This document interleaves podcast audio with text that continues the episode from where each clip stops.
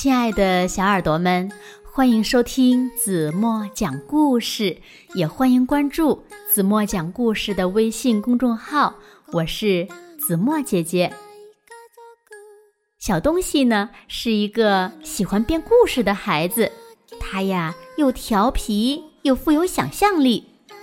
在妈妈送他去外婆家过暑假的路上，他捡到了一根小竹竿。于是呢，小东西呀，开始每天都给外婆编着属于他们的故事。那下面呢，就让我们一起来听一听外婆写下的这篇既温馨又有趣的故事吧。故事的名字叫《外婆家的马》。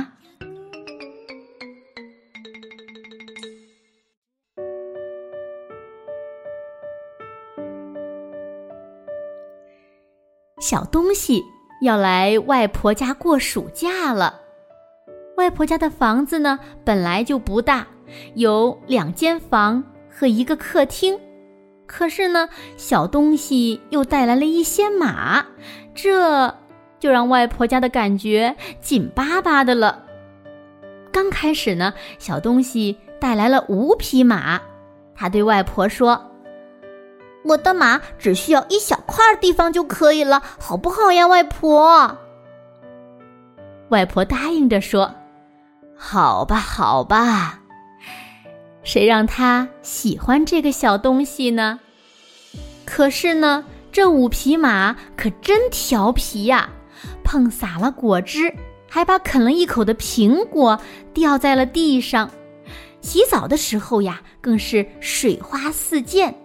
把拿着浴巾的外婆身上都碰到了水，外婆提醒着说：“哎呀，怎么这样洗澡呀？能不能轻一点儿呢？”到了睡觉的时候，小东西让外婆在床上和地上铺了很多的被褥，并告诉外婆这是他和他的马睡觉用的。外婆无奈地说：“这可怎么睡呀？”慢慢的，外婆就感觉不太对头了。这马怎么一天天变多了呀？这个时候呢，小东西一进屋就喊：“今天是十匹马。”外婆一边拖着地，一边不乐意地说。不行啊，地方太小了。再说这马还有味道。小东西赶忙放下手里的玩具，开始帮外婆打扫。他告诉外婆：“不要紧，我会扫干净的。记住，这是多补补的地方，这是多皮皮的地方。这些名字呢，外婆听小东西说过。”那是幼儿园小班老师告诉他的。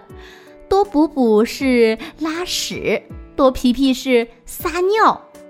他真希望这些马也能听懂这些规矩。每天外婆做饭的时候，也是小东西最忙碌的时候。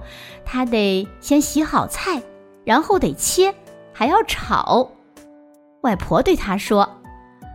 马们吃的东西没这么讲究呀，不用洗。可小东西呢，告诉外婆：“不行，这是我的马，我的马跟别的马不一样。”他还提醒外婆说：“那些盆你千万别动啊！嗯，我是编了号的，大马用大盆，小马用小盆儿。”害得外婆只好跨过去走，以免呀。碰乱了这些盆儿，可是问题呢，并没有到此为止。这些马呀，竟然以每天五匹的速度增加着。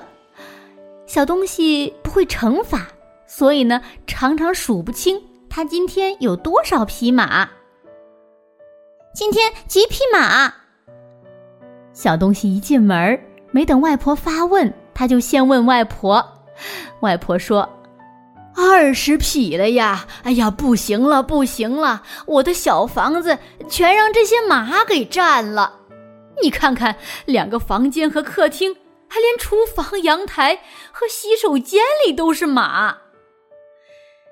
小东西进屋一看，也是很挠头。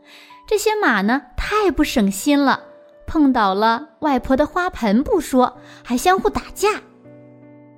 这天，小东西告诉外婆，今天他的黑马过生日，希望外婆帮他准备生日晚会。外婆疼爱地说：“好吧，好吧，这应该不是很难。”外婆为黑马准备了彩色的气球和红色的花环，生日晚会呀，举办的热闹非凡。问题是，这生日晚会一旦开头就没完没了了。先是黑马过生日，改天红马也要过，再接着是咖啡色的马。外婆的小小的屋子呀，真的要让这些马闹到天上去了。这天，小东西看见正在择菜的外婆坐在椅子上，竟然睡着了。他知道外婆是累了。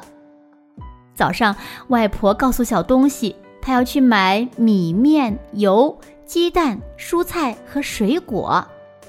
小东西问外婆：“那个地方远吗？”“远，很远。”“那你就骑马去吧，骑那匹咖啡色的马好了。”“哎，我不要，颠得慌。”不会的，我告诉他说走慢一点就可以了。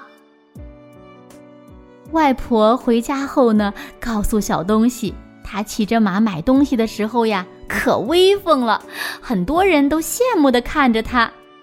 小东西一边帮外婆抬东西，一边问外婆：“他听话吗？”“还可以吧，就是走在太阳下呀，有点热。”哎呀，我忘了给你们撑把伞了。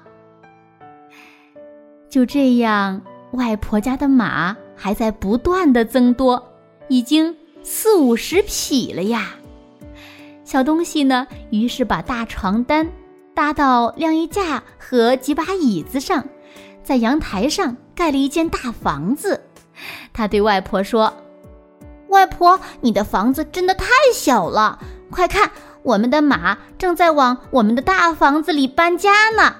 我们的大房子旁边还有大花园。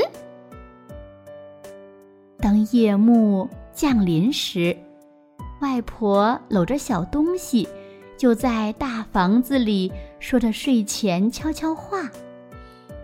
外婆，马们现在在干什么呢？宝贝呀，他们在做梦呢。会梦到我们吗？当然了，还有你，外婆。终于有一天，小东西告诉外婆说，他今天要把这些马全都带回自己家。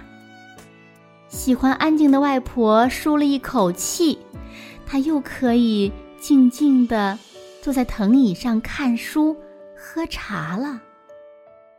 可是。外婆觉得，没有马的屋子，怎么变得这么空荡荡的呀？于是，外婆就拿起电话给小东西打过去：“喂，你的马们怎么样了呀？”